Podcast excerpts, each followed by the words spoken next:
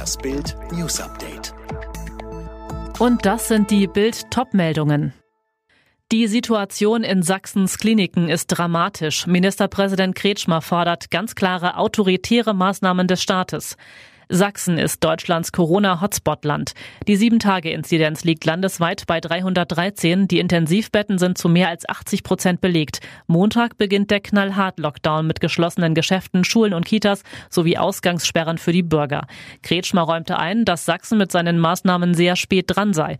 Etwa beim jüngsten Bund-Länder-Gipfel war Kretschmer noch dagegen, den Busverkehr zum Schulunterricht mit Zusatzbussen zu entzerren und so Kontakte zu vermeiden. Inzwischen ist der Sachsen-Ministerpräsident der größte größte Befürworter von Knallhartmaßnahmen, kündigte als erster Regierungschef den frühesten Lockdown für seine Bürger an und stellt nun die Maximalforderung nach autoritären Maßnahmen. Der größte Klimarüpel fehlt bei UN-Gipfel. Brasiliens Bolsonaro lässt Amazonas Regenwald weiter abfackeln und abholzen. Der weltweite Kampf gegen den Klimawandel. Zum fünften Jahrestag des Pariser Abkommens rückt er durch eine hochkarätige UN-Konferenz wieder in den Mittelpunkt, nachdem Corona und Großereignisse wie die US-Wahl die Nachrichten zur Erderwärmung über Monate überlagert hatten. Darüber konnten sich vor allem jene freuen, die sich weigern, ihren Teil der Verantwortung wahrzunehmen. Oder gar, wie der brasilianische Präsident Jair Bolsonaro, Umweltschützer als Leute, die Grünzeug essen, zu verhöhnen. Stattdessen verspricht Bolsonaro mehr Weide- und Ackerland, mehr Autobahnen, Biogasproduktionen mehr Wasserkraftwerke und lässt den Regenwald im Amazonas, die größte Lunge der Welt, weiter brennen und abholzen. Jüngste Satellitendaten belegen, die Zahl der Waldbrände hat sich von Oktober 2019 auf Oktober 2020 mehr als verdoppelt. Und jetzt weitere Bild News. Bei einer Aktion gegen ein rechtsextremes Netzwerk haben österreichische Behörden mehrere Menschen festgenommen, darunter auch zwei Personen in Deutschland.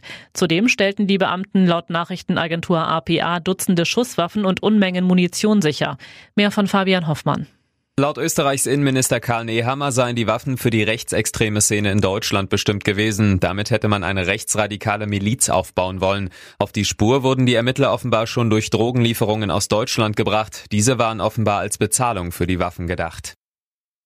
Für den Fall eines No-Deal-Brexit hat Großbritannien heute vorsorglich bewaffnete Marineschiffe in Bereitschaft versetzt. Damit sollen die Fischereigewässer geschützt werden. Der Schritt ist Teil eines Notfallplans der britischen Regierung, falls die Gespräche in Brüssel morgen scheitern sollten. In den USA steht der Start der Corona-Impfungen kurz bevor. Die US-Arzneimittelbehörde hat für den Impfstoff von BioNTech und Pfizer eine Notfallzulassung erteilt. Imme Kasten. Damit ist der Weg für den landesweiten Einsatz des Impfstoffes frei. Laut US-Präsident Trump hat die Lieferung in alle Bundesstaaten nach der Ankündigung gestern Abend begonnen. Die ersten Impfungen sollen demnach in weniger als 24 Stunden verabreicht werden. Das Mittel wird bereits in Mexiko, Großbritannien, Kanada, Bahrain und Saudi-Arabien eingesetzt.